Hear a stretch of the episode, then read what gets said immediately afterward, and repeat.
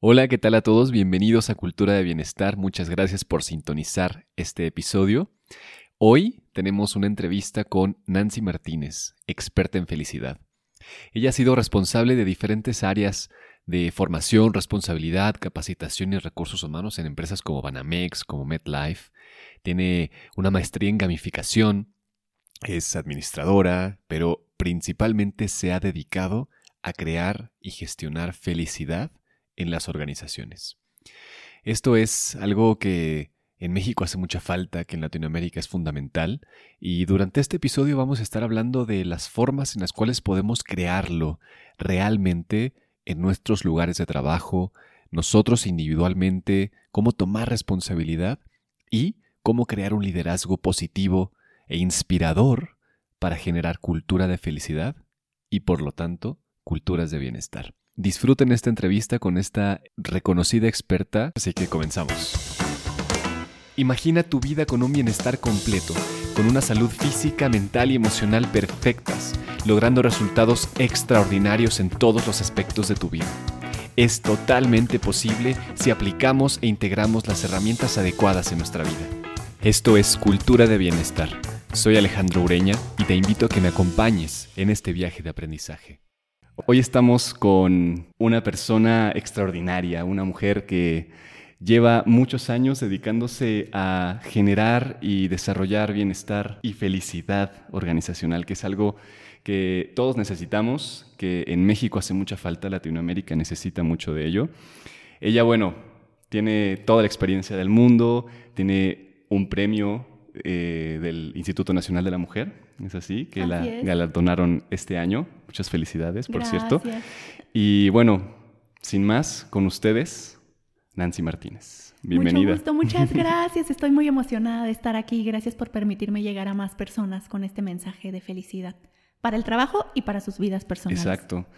Realmente, bueno, te cuento, la idea de, este podcast es justamente eso. Mientras más información tengamos disponible, más fácil realmente es que gestionemos nuestras propias habilidades internas para llegar a esa felicidad tan importante, ¿no? Así es. Pues empecemos. Yo lo primero que te quiero preguntar es, ¿cómo llegaste a la felicidad, Nancy? ¿Cómo llegaste a, esto?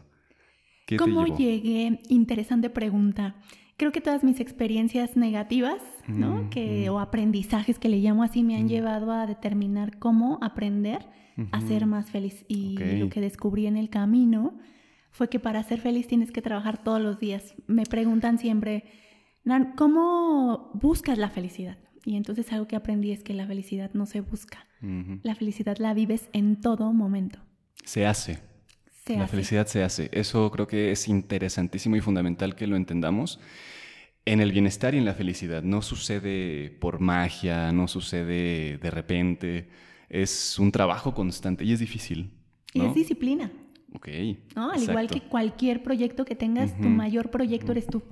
Entonces, si tienes disciplina para hacer ejercicio, disciplina para manejar tus emociones, disciplina para ir por tus objetivos. Claro. Entonces, la felicidad al final, creo que si la traducimos, es el conjunto de una serie de hábitos que te van a, hábitos positivos, claro. que si los aplicas de manera correcta te van a ayudar a estar más fuerte, más resiliente, pero sobre todo más feliz. Interesante. ¿Cuáles, ¿Cuáles dirías que son las principales características de la felicidad? ¿De, qué está compuesta en, tu experiencia? Lo primero es importante irnos a Martin Seligman y a Marisa Salanova, que son dos autores súper importantes en este tema. Y lo que ellos te dicen es, mira, el tu felicidad es un 100% de ese 100% tienes un 50% que es genético. Ok. ¿Qué significa? Que si tuviste unos papás que te ayudaron a manejar tus emociones, a decirte que sí puedes lograr lo que quieras, a que vayas por tus sueños, a que te apoyaran y sin importar el que dirán, que no te presiona la sociedad, ¿sabes? Que te, que te trataban bien de chiquito, pues ya tienes ganado ese 50. Pero sabemos que en una sociedad como México... Difícil. Eso es difícil. Y aparte nuestros padres en el pasado, ¿no? Recordando mm. cuando éramos chiquitos, mm. pues no tenían todas las herramientas mm. para entrenarnos de forma positiva. Entonces, digamos que ese 50, pues depende de tu infancia y es genético, pero lo puedes cambiar. Sin duda. Hay otro 10% que se debe a las circunstancias. ¿Qué significa? Hay felicidad efímera. No sé si te ha pasado que de repente, ejemplo, te aumentaron el sueldo de sorpresa y te sientes el más feliz, te sientes el más motivado, pero eso a los seis meses ya quieres otro aumento, claro. entonces ya pasó. O que te graduaste o que te casaste inclusive. Entonces son eventos que impactan en tu felicidad, pero es momentáneo. Okay. Pero hay un 40% de tu felicidad que sí depende 100% de ti, que eso puede cambiar tu vida y la forma en que te sientas. Entonces, ¿de qué se compone? Lo primero que te quiero decir son emociones positivas. Eh, no es fácil manejar las emociones, hablábamos ahorita de ese tema y cuando tú aprendes a reconocer tus emociones y administrarlas, eso te va a hacer sentirte mejor y más feliz. Desde el miedo, ¿no? desde la frustración, la tristeza, la alegría, inclusive algo que es súper importante acotar aquí es que muchos confunden la felicidad con la alegría. Si tú estás triste, ya te dicen, ay, no eres feliz. No es cierto. Puedes tener una vida súper feliz y tener momentos de tristeza, momentos de frustración, momentos de dificultad. Lo que sucede es que una persona que administra mejor sus emociones puede ser más feliz porque se vuelve más resiliente. Entonces ese es el punto número uno. El punto número dos, rodearte de personas positivas. Entonces, analiza tu entorno, analiza qué tan positivo eres y eso tiene el reflejo del entorno que tienes. Muchas personas que tenemos en nuestro alrededor son negativas, nos restan energía. Yo creo que hay dos tipos de personas. Las personas vitamina, que son esas personas que llegas, las ves y tan solo de verlas y platicar un rato con ellas ya te llenaron de energía y te contagian. Sí, sí. Y las personas que te restan energía, ¿no? Analiza muy bien esas personas que llegas y de repente ya no tienes energía, te dio el bajón, te contagió su, mal, su mala vibra, ¿sabes? Entonces esas dos personas hay que tener cuidado y, hay, y lo peor o lo mejor es analizar qué tipo de persona eres. O eres persona vitamina o eres persona que resta energía. Qué, interesante. Y hay que hacer algo al respecto, ¿no? Yo, yo, yo diría que no todos somos 100% una u otra, ¿no? No sé, ¿qué opinas tú? Sí, tenemos, yo creo que tenemos momentos de ambos, porque también tenemos frustración y también se vale quejarte. Lo que no se vale es vivir en la queja, por ejemplo, o vivir en la negatividad. Exactamente. Lo que, ¿Qué haces con eso? Si de repente te voy a decir una técnica que yo tengo, a ver. de repente me quejo y cancelo. ¿Sabes? Porque mm. algo que es bien importante es que también, y viene otro punto, que son los pensamientos. o sea, tus pensamientos negativos tienen que ver en el cómo te comportas, ¿sabes? Son el reflejo. el tema es que si te quejas, pues cancélalo porque el cerebro no tiene sentido del humor. ¿Cómo lo haces realmente? ¿Cuál es el proceso para decir ya, esto está cancelado? Así, literal. O ¿Literal? sea, doy en este momento, me doy cuenta que ya me quejé porque había tráfico. Y entonces cancelo. O sea, es cancelado, lo borro de, mis pensamientos y con la palabra simplemente cancelado, me doy la instrucción de que me quejé, pero cancelé la queja y mi cuerpo sigue pensando en positivo. Muy interesante que primero está la conciencia, ¿no? Te das cuenta de que existe, pero para eso tienes que tener un referente. Tienes que saber que esa actitud no genera nada. Pero a veces ni siquiera existe ese referente, ¿no? ¿Cómo, cómo es tu experiencia, ¿no? Que tienes tanto, tantos años trabajando con empresas. Seguro que has encontrado de todo en esos lugares, ¿no? Gente que está muy mal, gente que está muy bien, gente vitamina, gente que absorbe. Pero esas personas que no tienen conciencia, que todavía no se han dado cuenta, ¿Cómo, ¿Cómo, las llevas? ¿Cómo las acompañas en ese proceso a la felicidad? Bueno, lo primero y lo más importante es que ahorita los que nos están escuchando analicen sus pensamientos. Okay. Hay estudios que te dicen que el 80% de tus pensamientos o de los pensamientos de la persona promedio son negativos. Okay. Y entonces eso al final, a la larga, genera enfermedades Claro. ¿No? Genera malestar, genera que tú acciones de manera incorrecta y entonces no logres tus objetivos puede, lograr, puede impactar muchísimo. Entonces, una herramienta súper poderosa que yo les digo a las personas es cuestiónate. Mm. Los seres humanos tenemos una herramienta tan poderosa que son las preguntas y no las usamos. Entonces, si yo de repente digo, ¿sabes qué? Odio mi trabajo. Ahí te quedaste. Ahí te quedas, pero si mm. empiezas a cuestionarte, mm. ¿por qué lo odias? ¿Por qué sigues ahí? ¿Qué tienes que hacer para cambiar de trabajo? ¿Quieres cambiar de trabajo? Entonces te empiezas a autocuestionar y descubres un montón de, respuestas que te sacan del victimismo. Porque un pensamiento negativo muchas veces es porque somos el reflejo de una víctima grandotota que traemos dentro. Sin duda. Y tal vez está conectado con ese 50% de la crianza, ¿no? Claro, tiene que ver con tus creencias. Difícil, eh, digo, yo en el aspecto de terapia, ¿no? Tal vez a veces tocamos ese 50% y tiene solución. Yo dejaría esto, ¿no? me gusta mucho la distinción entre lo que hace la terapia y lo que hace el coaching, ¿no? Porque yo creo que con el coaching podemos transformar ese 40% del presente, de lo propio, de los hábitos, lo que hacemos hoy, ¿no? Pero en el 50% a veces uno queda como, bueno, y, si mis papás no me dieron lo que yo necesitaba, ¿ahora qué hago, no? Y sí hay posibilidades, ¿no? O sea, al final hay algo que, que leí, lo leí en varias ocasiones en algunos artículos que has escrito, es que está el aspecto de la responsabilidad en la felicidad. Háblanos un poquito de eso, de la responsabilidad. Eh, lo, más importante, y uniéndolo al comentario que acabas de hacer, es que tu pasado no determina tu presente. Sin duda. Y entonces muchas personas se quedan atoradas en el pasado y dejan de trabajar y hacerse responsables de su propia felicidad. Conozco muchos casos en donde mi papá me pegaba de chiquita o mi, este, mis papás se divorciaron y por esa culpa yo estoy así y eso es muy irresponsable. Más bien es que estás haciendo para cambiar tu presente, porque eso es posible. Me encanta, hay muchos mecanismos de ayuda, está la terapia, está el coaching, está la psicología positiva. Y entonces, cuando una persona logra ser consciente de su situación actual y quiere cambiar, porque puede ser consciente, pero no puede, puede ser que no quieras cambiar. Claro. eso también pasa. Muchísimo. Entonces, cuando tú quieres cambiar, generas, empiezas a generar de verdad hormonas en tu cuerpo mm. que te empiezan a ayudar a cambiar. Y de manera inconsciente o tu cuerpo te empieza a reaccionar de una manera diferente y tus acciones empiezan a ser positivas y de repente te empiezan a pasar cosas increíbles que dices, ¿por qué me pasa esto? Es porque tú cambiaste. De repente conoces a alguien que no te imaginaste que ibas a conocer. Fue porque tú cambiaste. Sí, sin duda. Entonces, cuando te haces cargo de tu propia felicidad y empiezas a accionar de manera positiva, es como, como si todo el universo se alineara para que estés mejor. Empieza a conspirar, ¿no? El universo a tu favor. Eso, eso es cierto. A veces lo tomamos como un cliché, pero se toma como un cliché cuando no se considera la responsabilidad, ¿no? Porque es como esta inercia, esta fuerza que te conduce a través de las dificultades y entonces como ya tienes una claridad respecto al futuro y que ese futuro es feliz, ¿no? Todo lo demás son simples pasos, topes pequeños que, pues están en la vida y que hay que pasarlos, ¿no? Pero, pero sin duda es importante. Hay un ejercicio súper interesante que tú lo debes de conocer como terapeuta de cuando te hablas al espejo. Ajá. Y es increíble porque hay ejemplos opuestos, que si de repente tú estás y te dices, estoy gorda, mm. de verdad que hasta tus células se desmotivan, ¿no? Y entonces tus células, en lugar de actuar de forma positiva, te empiezan a engordar y todo el tiempo estás gorda, ¿sabes?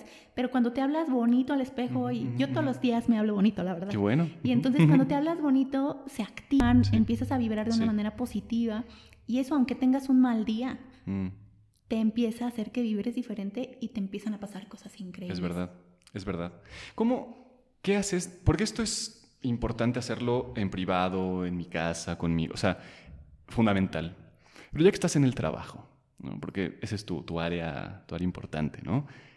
¿Qué, ¿Qué tenemos que hacer con nuestros colaboradores, con nuestros líderes?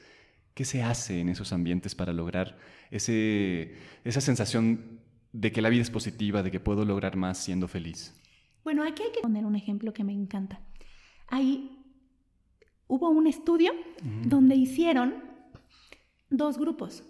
Okay. El primer grupo de niños le dijeron a los profesores que eran niños genio niños con talento, pero en realidad eran niños promedio.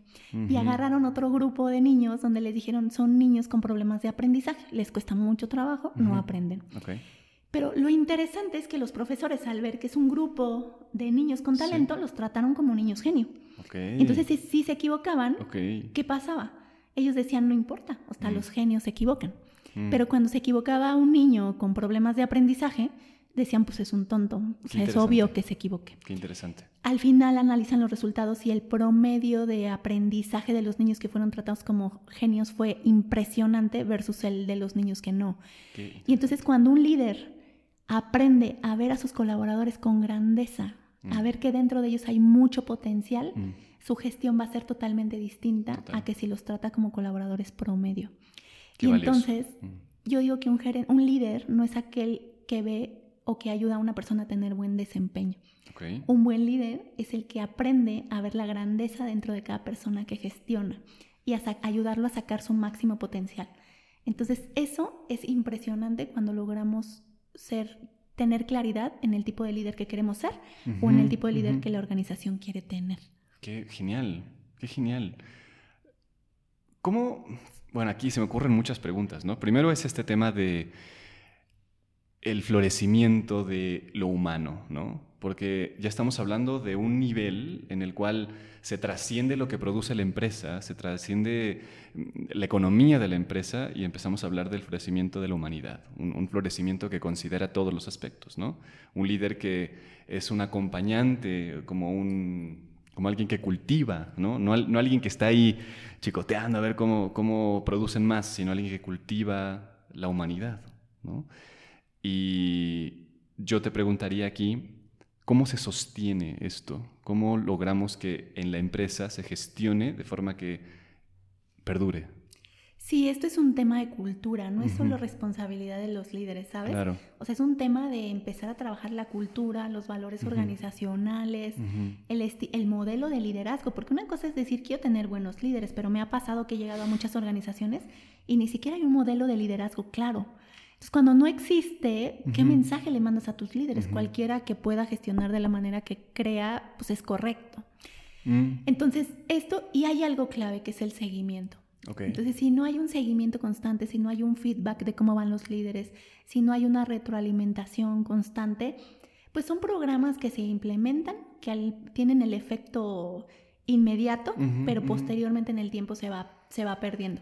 Pero cuando estás alineado como organización con tu misión, con tu visión o tu propósito, tus valores, ¿no? Que, pero no valores que estén pegados en la pared, sino con valores que realmente se vivan, con una cultura de, confianza dentro de la organización, de que me puedo ir a expresar algo que no esté dentro de lo que me dentro de los valores de la organización, que haya ese tipo de confianza y una serie de otros elementos, lo logras mantener. Y habrá algunos casos que se van a ir. O sea, algo que pasa y que es lindo es que este mismo proceso ayuda a limpiar a la organización. ¿Sabes? Porque de repente va a haber líderes que no soporten esta mm, cultura y mm. ellos mismos se van a ir. Entonces también mm. hacer una estrategia global te ayuda a que solo se quede la gente que es compatible con tu organización. Qué genial. Qué fundamental que es orgánico. ¿No? O sea, no tienes que forzar realmente o andar, porque yo he visto que algunos programas se tornan en algo como más de obligación, ¿no? Es que tienes que cumplir con estas características específicas y si no las cumples entonces no eres el adecuado, pero tú estás hablando de algo también más profundo y es no hay compatibilidad, no, no hay eh, como esta, pues este gusto, ¿no? Por generar algo más profundo que solo productividad, sino generar florecimiento, generar eh, felicidad real en los, los colaboradores, ¿no? Hay, hay, una pregunta aquí que tengo es respecto a la congruencia. ¿Cómo lograr que mm, la congruencia sea palpable en los líderes, en los colaboradores, en los socios? ¿Cómo se logra? ¿Cómo lo haces tú? Mira, esta es una pregunta súper interesante. Una de las palancas estratégicas de un modelo de felicidad es la congruencia. Mm. Y yo no logro convencer a nadie, ¿sabes?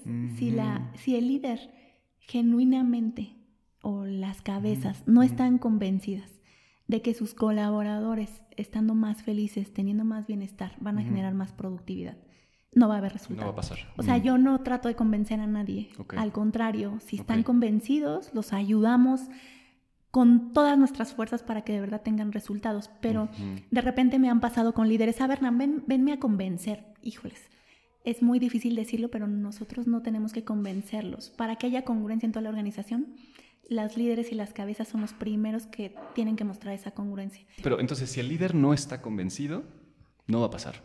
O sea, no importa qué le digas, no importa qué datos le, muestres, no importa si le dices, es que ya lo hizo quien lo haya hecho, no lo va a hacer. No, y me, he enfrentado a muchos líderes que me dicen, Nan, o sea, yo no creo en que un empleado feliz sea más productivo. Y la verdad es que es respetable y entonces ellos tienen que asumir la responsabilidad, pero me ha encantado que algunos de ellos han regresado a buscarnos. Pero por otro lado, cuando tienes un líder congruente, un líder que quiere, un líder que está convencido, la velocidad para permear mm. esa congruencia y que vivan en realidad una cultura así es mucho más rápida que alguien que, que vamos contracorriente, ¿ves? Hablas, hablas también en, en algunos lugares respecto a la innovación, ¿no? que creo que es un punto importante cambiar, cambiar el foco no solo en productividad, que es un hecho, o sea, las personas felices producen más porque pues, están ahí en el, estado de flujo y quieren hacer lo que les gusta. Pero en el tema de innovación, que es algo fundamental, para mí en Latinoamérica es si generamos innovación, crecemos y por lo tanto podemos competir con los mercados globales, ¿no? Así es. Entonces, a veces la estrategia de innovación es eh, más hacia la educación, más hacia em, generar nueva tecnología, pero tú hablas de generar felicidad. ¿Cómo funciona? ¿Cómo, cómo se compagina la innovación con la felicidad? La primera es que cuando tienes una persona feliz es 300% más creativa. ¿Sabes? Que una persona que no lo es. 300%.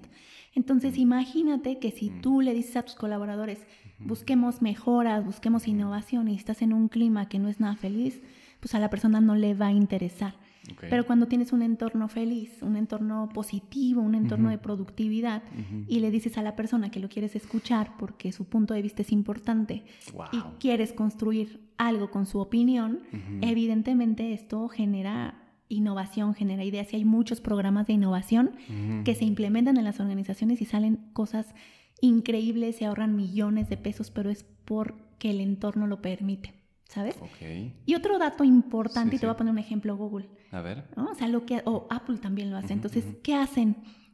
Son, ponen exclusivamente espacios para la creatividad y para la innovación, en donde te dicen, ¿sabes que El viernes todo el mundo no trabaja, solamente vamos a estar innovando. Vamos a ver, saquen ideas, te escuchamos, ¿qué se te ocurre? Pero lo más lindo de hacer eso es que hay congruencia y se implementa.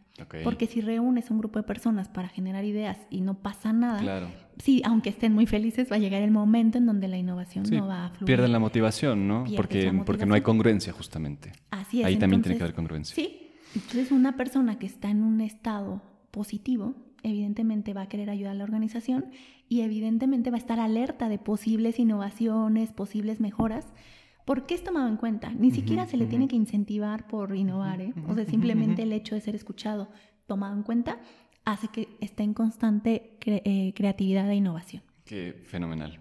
Y hablas de estas, de estas habitas, estos espacios, ¿no? No son habitaciones, estos espacios en donde se incentiva la creatividad y el juego, ¿cierto? Y el juego. Y eh, déjame conectar algunas ideas para que, para que nos, nos compartas tu experiencia en esto, ¿no? Porque si el entorno lo permite, los niños son felices. Y un niño feliz juega y crea. Y en su creación aprende, ¿no? En general. Sí, así es. Y después se nos olvida, ¿no? Porque nos volvemos muy serios y las cosas son más importantes y son más difíciles y la vida y ya. Y se nos olvida jugar. Y tal vez en esa pérdida del juego perdemos algo de la felicidad y por lo tanto de la capacidad de creación que tienen los niños. Y yo sé que tú tienes mucho de ese conocimiento, ¿no? Cuéntanos cómo funciona, cómo recuperar el juego, cómo, cómo llevarlo a algo tangible que genere resultados. Pues fíjate que hay algo que existe que se llama gamificación, que ya se incorpora a las organizaciones y en diferentes áreas pero en realidad están conectadas con la persona, ya sea en recursos humanos, en comunicación, en marketing, lo puedes usar. Y la gamificación es una metodología que te ayuda a convertir algo que no es lúdico en algo lúdico y divertido a través del juego. Entonces, ¿qué te quiero decir con esto? Lo que pasa es que el juego hace esa conexión con el niño interior que traemos en claro. a qué nos hemos enfrentado que cuando la gente vive a través del juego una experiencia, hay mucho más compromiso, mayor en, mayor motivación, mayor eh, atención al proceso y entonces eso genera evidentemente mejores resultados organizacionales. El tema es que a veces en la organización está mal visto el juego. Claro. Y entonces, no, ¿cómo la gente va a venir a jugar? No, lo que pasa es que la gamificación lo que te hace es utilizar el juego con sentido. Y entonces al usar el juego con sentido, se combina con elementos de la felicidad, como el flow, por ejemplo. Que mm. lo que te dice es que el flow eh, es un equilibrio entre mantenerte algo retador, ¿no? Y mantener tu estado emocional eh, alineado a ese reto. Porque si no te aburres, ¿no? Sí, o de repente puede ser que tires la toalla y digas, o, te, o te, frustras porque resulta que el reto es superior a tus habilidades. Claro. Entonces todo eso se conecta entre felicidad y gamificación y si se implementa de manera correcta en una organización, se pueden, eh, se pueden tener resultados súper fuertes, ¿no? Y te voy a dar un ejemplo. Una organización que tenía problemas de seguridad porque en sus instalaciones evidentemente la gente no se sabía las políticas y de repente ponían en riesgo sus propias vidas por no saberlo. Entonces nadie les ponía las políticas por cualquier lado del mundo y no había forma en que se las aprendieran. Implementamos una aplicación en donde la gente competía por conocimiento al saber más ganaban premios. Perfecto. Y entonces la gente en el comedor, en lugar de estar eh, aburridos o comiendo, platicando, la gente estaba compitiendo. De tal forma que se redujeron los accidentes y se redujeron los riesgos a través de mm. implementar una mecánica que los tenía entretenidos, que los tenía motivados y que los hizo aprender. Perfecto. O sea, es así de tangible, ¿no? Así de, importante y que se puede aplicar en cosas que a uno no se le ocurriría entonces. Y que es justamente como los niños aprenden. O sea, si les pones una competencia, lo van a hacer, se van a, van a estar, e, esta palabra en, inglés, ¿no? Que es engagement, ¿no? Van a estar dentro, inmersos completamente en eso para poder aprender y para poder crecer en ese aspecto. Y para mí el mensaje aquí es que nosotros, aunque hayamos olvidado eso, no somos distintos. O sea, nuestra, nuestra mente funciona similar, ¿no? Y Así es muchas veces al olvidarlo, llegamos a este famoso burnout, ¿no? No estamos ni un por ciento ahí disponibles, estamos haciéndolo mecánicamente y en ese mecanicismo nos perdemos y nos enfermamos. Yo conectaría esto ahora con el tema de que la felicidad genera salud, ¿no? Eh, si nos disponemos en una organización a permitir el juego, a tener liderazgo positivo, que existe esta colaboración y esta congruencia, al final también se generan organizaciones saludables, ¿no? Así es. Porque la salud es multidimensional, no es solo estar así con tu, con tu presión arterial adecuada, sino hay muchos aspectos de la salud. ¿Tú cómo, cómo has visto en las organizaciones, en tu propia vida tal vez, que la felicidad afecte la salud? ¿Qué has visto ahí? Te voy a poner un, un ejemplo súper fuerte y poderoso que nos va a decir cómo se afecta la salud. Hay un científico muy famoso que es japonés, Masudo Emoto. Sí, No sé si has escuchado el estudio del agua. El agua. Y entonces eso tiene que ver con tus pensamientos y con tu lenguaje, que son elementos de la felicidad. Entonces, al momento de separar el agua y hablarle positivo y ponerle música positiva, pues el resultado es maravilloso. Y cuando tienes el agua expuesta a música de heavy metal y palabras negativas, se pudre. Y entonces por eso de repente salen enfermedades como el cáncer, enfermedades de gastritis, colitis, porque no sabemos manejar ese tipo de situaciones. Entonces, si te digo, este es el ejemplo más claro que te tengo, que si tú no sabes administrar tu felicidad, tarde o temprano te va a salir muy caro por todos los estudios que te vas a tener que hacer, por todas las enfermedades que puedes adquirir. Entonces, sí, sí, se conecta muchísimo. Curiosamente que curioso, pagamos por seguros, ¿no? Y las empresas pagan seguros, ¿no? Pero no siempre estamos dispuestos a hacer las inversiones necesarias para prevenir. Y una de las inversiones es la felicidad, es mantener un equilibrio congruente en todos los aspectos, gran parte obviamente en el trabajo, porque pasamos muchísimo tiempo en el trabajo, o sea, la mayor parte del día la pasamos en el trabajo, y que al final también se reduce a números, o sea, hay, un aspecto profundo que lo hemos estado tocando, padrísimo, pero también se reduce a números y es una buena inversión. ¿no? Yo, yo, yo te preguntaría, ¿cómo es que logras manejar las objeciones de estos clientes difíciles? ¿Cómo logras eh, pasar a través del escepticismo de esto? Bueno, una con varios casos de éxito que mm, tenemos y eso es una evidencia muy clara para ellos. Otra es, no lo digo yo, lo dice Harvard, lo dice Gallup, lo dice el mundo, ¿sabes? Hay muchos estudios que tienen que están científicamente probados en donde es mucho más fácil sustentarle a un cliente que no lo dices tú, porque van a decir, o sea, muchas veces dicen, "Sí, pero tú me vienes a vender", ¿sabes? Pero cuando ya te lo dice una institución tan importante como Harvard o estudios de Gallup, dices, "Wow, o sea, creo que es mucho más creíble y es mucho más fundamentado." Entonces, ese tipo de cosas me ayudan para romper creencias en los mismos líderes. Ok. ¿Qué, mensaje le tienes a esos líderes justamente? O sea, si pudieras, imagínate que este es tu legado, que este es el mensaje así final que tienes, ¿no? No, no porque sea así, pero ¿qué les dejarías? ¿Qué te gustaría que quedara aquí grabado para el mundo, para esos líderes en específico, para que logren esto que, que tú propones? Que lo más importante es que ellos trabajen en en ellos primero. No pueden ayudar a otras personas a crecer o a creer en ellos mismos y a construir una grandeza interna si ellos no lo son. Entonces creo que antes de dar, tienes que darte a ti mismo algo, construir, estar fuerte.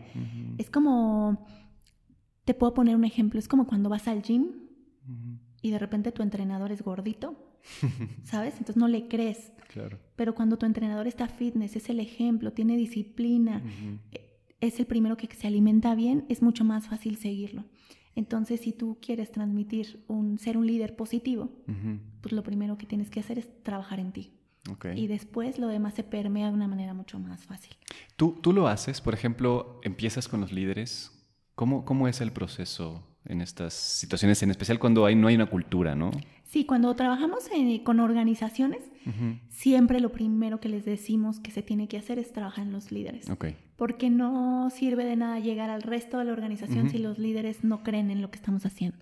Y entonces cuando construimos líderes positivos o trabajamos en que ellos empiecen a ser este tipo de líderes, se permea la organización. ¿Sabes? ¿No te ha pasado que siempre dicen, bueno, pero esto que me estás dando se lo van a dar a mi jefe? Claro. preferimos al revés. Oye, esto se lo van a dar a mi gente porque lo necesitan. Entonces mm. cambiamos ese, chip, si la organización lo permite. Ah, claro, sí. ¿Y qué pasa cuando no lo permite? Cuando no lo permiten, a veces pues, no podemos trabajar con ellos, ¿sabes? O sea, sí podemos hacer algunas intervenciones positivas, pero sí nosotros somos muy claros en qué, en qué alcance y qué beneficios van a tener y qué impacto van a tener. Entonces, cuando logramos trabajar con los líderes, si los líderes logran tener conversaciones difíciles, trabajar en equipo, colaborar, ayudarse mutuamente, genuinamente, darse reconocimiento, darse feedback. Imagínate lo que permean a su nivel, a nivel organizacional. Y cuando no lo hacen, también imagina lo que pasa. Sí, claro. Porque de hecho enferma, ¿no? Ya hay varios estudios. Y de hecho está la, la NOM 035 que considera el liderazgo negativo, ¿no? Así es. O sea, enferma el tener un líder que lo único que hace es limitar, que lo único que te, pide pues son resultados específicos y que no hay creación, ¿no? O sea, es, es contraproducente a la larga. Sí. ¿Cuáles son los primeros pasos para transformar este liderazgo? Porque ya, ya quedó claro que hay que trabajarlo, pero ¿con qué empiezas? ¿Con qué puede empezar un líder? Si es que está así en cero, estamos en cero, no hay nada, me estoy enterando de la felicidad. ¿Qué, qué, ¿qué hay que hacer? El líder tiene que empezar con un autodiagnóstico. Okay algo que nosotros le decimos a todas las organizaciones es no empieces un programa de liderazgo si el líder no sabe en dónde está parado. Perfecto. En cuanto a sus competencias personales, profesionales y en cuanto a su vida, ¿sabes? Porque si tú sabes dónde estás parado, vas a llegar con más humildad a tomar un entrenamiento. ¿Qué nos ha pasado? Que, que los líderes llegan y dicen, es que ¿para qué me vuelves a entrenar? Yo ya lo sé. Yo ya he ido a mil cursos, yo ya me he entrenado. Pero cuando logras hacer un diagnóstico profundo, hacerle ver sus fortalezas y cuáles son esas áreas que aún tiene que trabajar. Llegan con una visión distinta al curso, saben en dónde enfocarse, saben qué es lo que tiene que mejorar y eso genera un cambio. Y empezamos con el tema inicial, generamos conciencia en los líderes de qué tienen que trabajar, lo aceptan y una vez que generan conciencia y lo aceptan, están dispuestos al cambio. Si no es muy difícil. Claro, sí. Em, a ver, demos un giro demos un giro, porque hemos hablado mucho sobre organizaciones, líderes. Cuéntanos más de ti. Ah, Cuéntanos. ¿A ti qué te hace feliz, Nancy? Bueno, cómo logras tu propia felicidad? Creo que lo más importante, lo último que descubrí, es cuando conecto mi misión personal con la misión de mi empresa, que es Live y que logramos impactar a la gente, eso me hace muy feliz. O sea, de verdad que puedo tener un mal día, pero yo llego con un equipo y logramos impactar positivamente, es cuando, híjoles, todo se me olvida, ¿sabes? Entonces, esa es una claridad tal que digo, esta es mi misión. Pero ya personalmente amo viajar, ¿sabes? O sea, me encanta experimentar o explorar cualquier parte del mundo. Me encanta comer y me encanta convivir con mis amigos, ¿no? O sea, son cosas de mis cosas favoritas. Perfecto. Y eso te llena. Me llena muchísimo. Pero qué, qué, bonito esto de tu misión, tu propósito, ¿no? Cuando encuentras que se está cumpliendo el propósito, eso es como que llena la energía, te conectas a la fuente directo y eso transforma. Así es, no sabes, mm. es increíble la sensación. Mm. El hecho de que pueda cambiarte un día, el impactar aunque sea una persona, híjoles, es, es increíble. Sin duda. Sí, yo lo veo con, clientes, con pacientes, cuando ves a una persona que se está transformando, que logró tocar algo que la tenía atorada, como bueno, estamos, vamos por buen camino, ¿no? vamos haciéndolo bien, ¿no? Haciéndolo bien. Y cuéntanos más de Leaf. ¿Qué es Leaf? ¿Qué, ¿De qué se trata? ¿De dónde surge? Leaf 13.5 eh, significa Learn, Inspire, Value and Enjoy. O sea, son las iniciales de Leaf. Y 13.5 es la temperatura óptima de tu cerebro en un estado de felicidad. Entonces, lo que queremos es ayudar a las personas, a los equipos y a las organizaciones a tener un, una vida o un entorno o una familia inclusive feliz, ¿sabes? Entonces, ¿a qué nos dedicamos? Pues ayudar a las organizaciones a que tengan empleados más felices, más positivos. Y de verdad vamos con, con indicadores muy claros en términos de lo que pueden generar de productividad, ¿no? Pueden incrementar su productividad, pueden incrementar las ventas, la creatividad, el servicio al cliente, o sea, los beneficios son espectaculares y lo hacemos a través de capacitación, consultoría, coaching, eventos de integración, intervenciones positivas y bueno, podría seguir hablándote, ¿no? Pero nos encanta, surge porque al final darte cuenta de la necesidad que tienen los colaboradores para poder sentirse mejor, más felices en un entorno positivo, es muy alta. O sea, sí tenemos un reto organizacional, me encanta que salió la NOM. Les digo yo que es una obligación positiva, ¿sabes? Porque en realidad muchas organizaciones piensan que puede ser una carga, pero en realidad si la aplican correctamente, van a tener beneficios impresionantes en sus organizaciones. Es verdad, sí. Justo platicaba con Jorge Gutiérrez, un experto en la NOM, y él decía algo que, para mí fue, fue muy interesante, y es que no es una norma solo de salud y bienestar, sino es de productividad.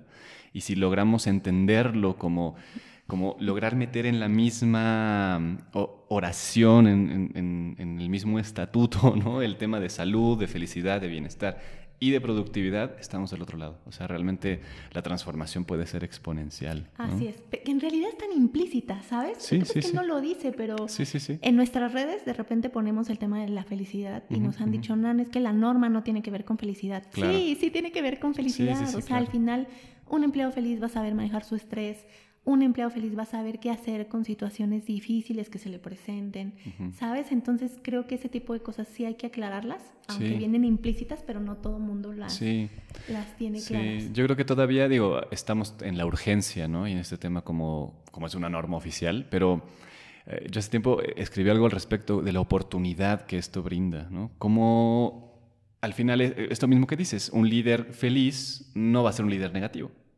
Así, simplemente. Entonces, si entrenas felicidad, que justamente el mensaje de todo esto es que se entrena, ¿no? O sea, que es, además de una responsabilidad, una posibilidad de creación, pues eh, no tienes que, taparlo, no tienes que poner curitas, ¿no? De, ay, pues es que este está medio roto, lo tapo eh, por un tiempo, pero no se va a transformar de fondo, ¿no? Este problema. Así es.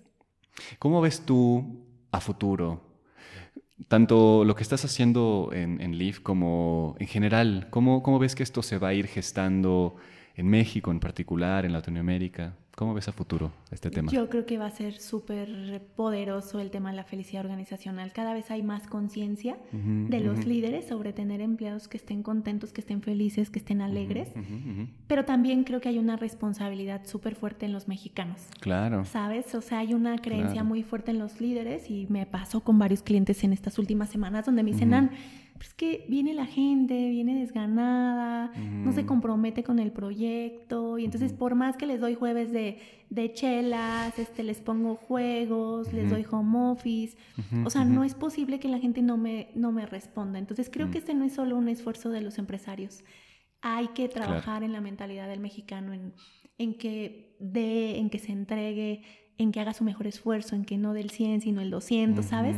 Y yo estoy segura que cuando los empresarios, y a lo mejor en su mayoría, ven un empleado o un colaborador con estas características, siempre es el primero que va a crecer. Claro. ¿Sabes? Entonces creo que estar, sí lo veo a futuro mucho más poderoso, pero no es una responsabilidad solo del empresario. También los empleados y los mexicanos tenemos que cambiar. Tenemos que hacer una transformación. Sí. hacer una transformación sin duda.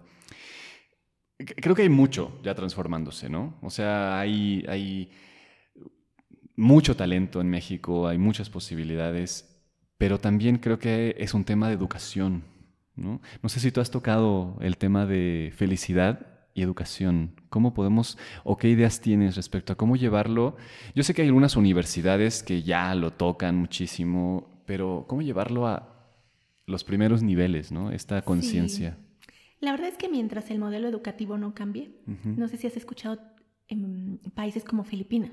O sea, en Filipinas una materia es la felicidad para los niños chiquitos. Fíjate. Otra materia es inteligencia emocional. Claro. Otra materia es creatividad. Claro. Y no historia, no matemáticas, porque eso se aprende posteriormente.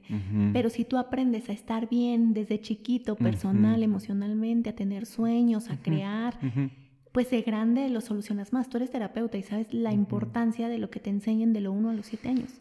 Entonces, al final eso es determinante, porque en una universidad como Harvard y como eso es muy importante tener la materia.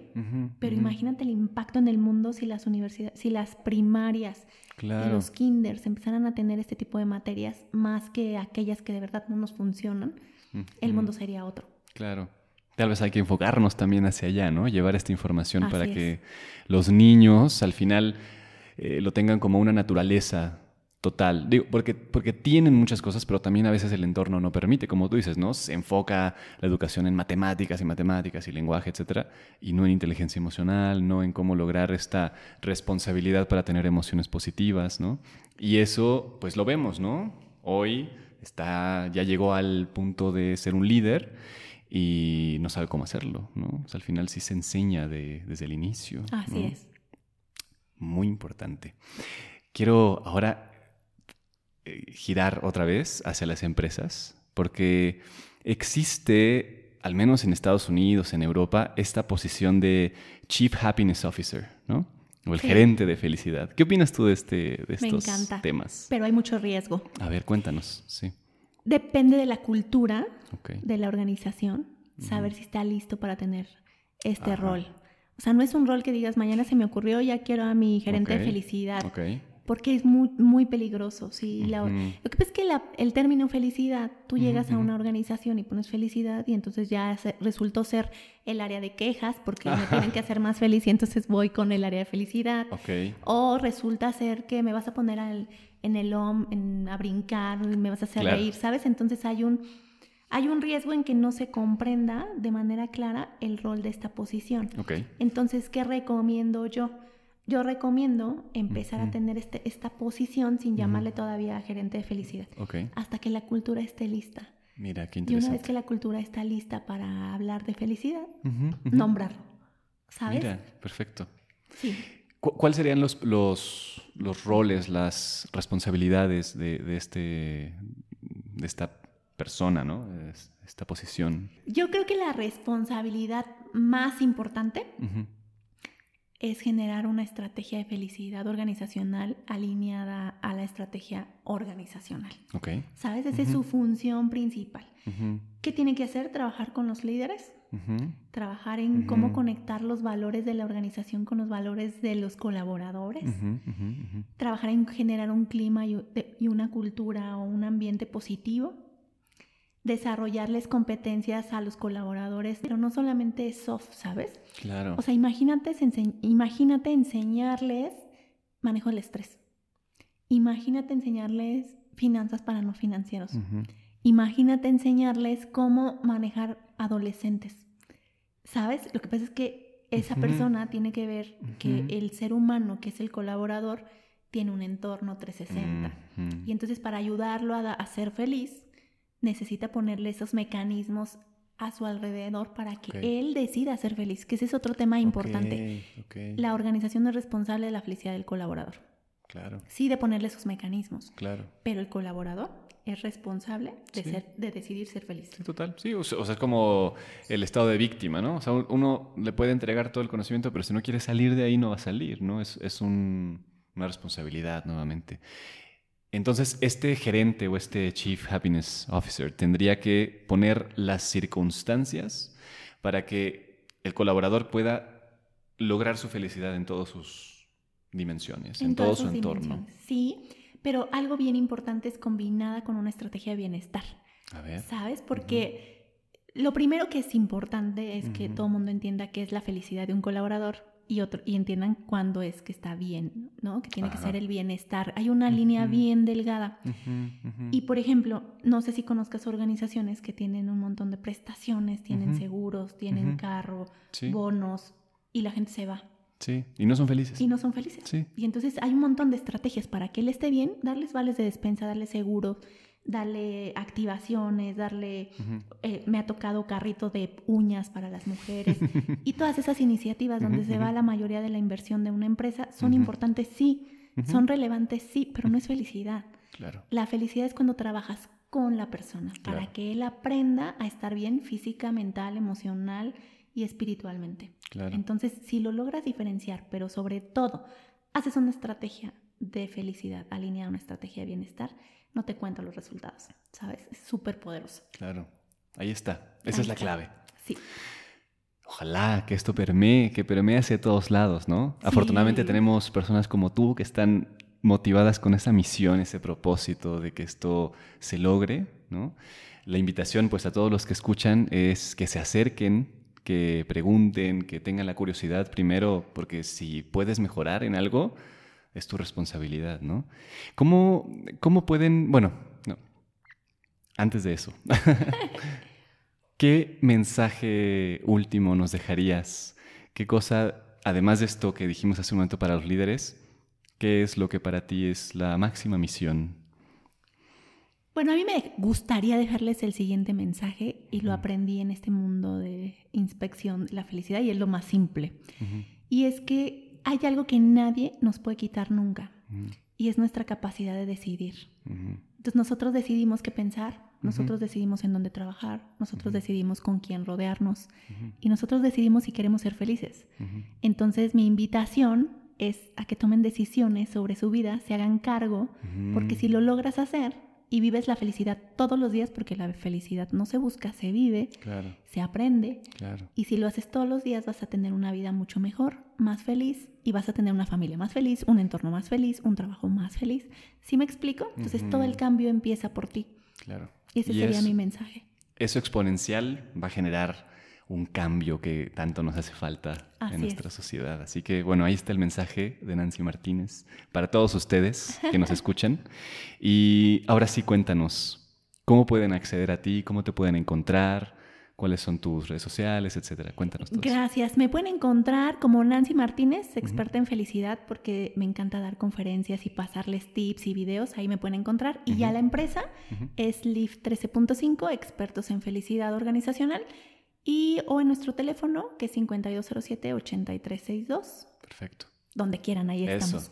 Qué importante, qué importante tema, hablar de felicidad. Eh, está totalmente conectado y vibro yo muchísimo con este tema del bienestar y de la felicidad. Creo que es una misión de vida y en parte el crear estos espacios es justamente para llevar esta misión a donde tenga que llegar y que la gente que necesite, tal vez un empujoncito, ¿no? tal vez lo único que necesitaban era escucharte y generar un ambiente positivo para sus colaboradores, permitir el florecimiento de los, de los empleados y ellos mismos como líderes, ¿no? Entonces creo que como propósito de vida es uno de los más bonitos, ¿no? Sí. Eh, muchísimas gracias por, por esta entrevista. Ha sido un agrado tenerte aquí en el podcast. Esperemos tenerte pronto, ¿no? Nuevamente para alguna otra entrevista. Esperemos que sí, pero gracias por compartir esta misión tan bonita conmigo y por ser la voz de LinkedIn. Muchas gracias. Y sobre todo por tener esta iniciativa tan poderosa. Te deseo mucho éxito. Muchísimas gracias. Pues esto fue la entrevista con Nancy Martínez, experta en felicidad. Nos vemos en el próximo episodio. Muchas gracias.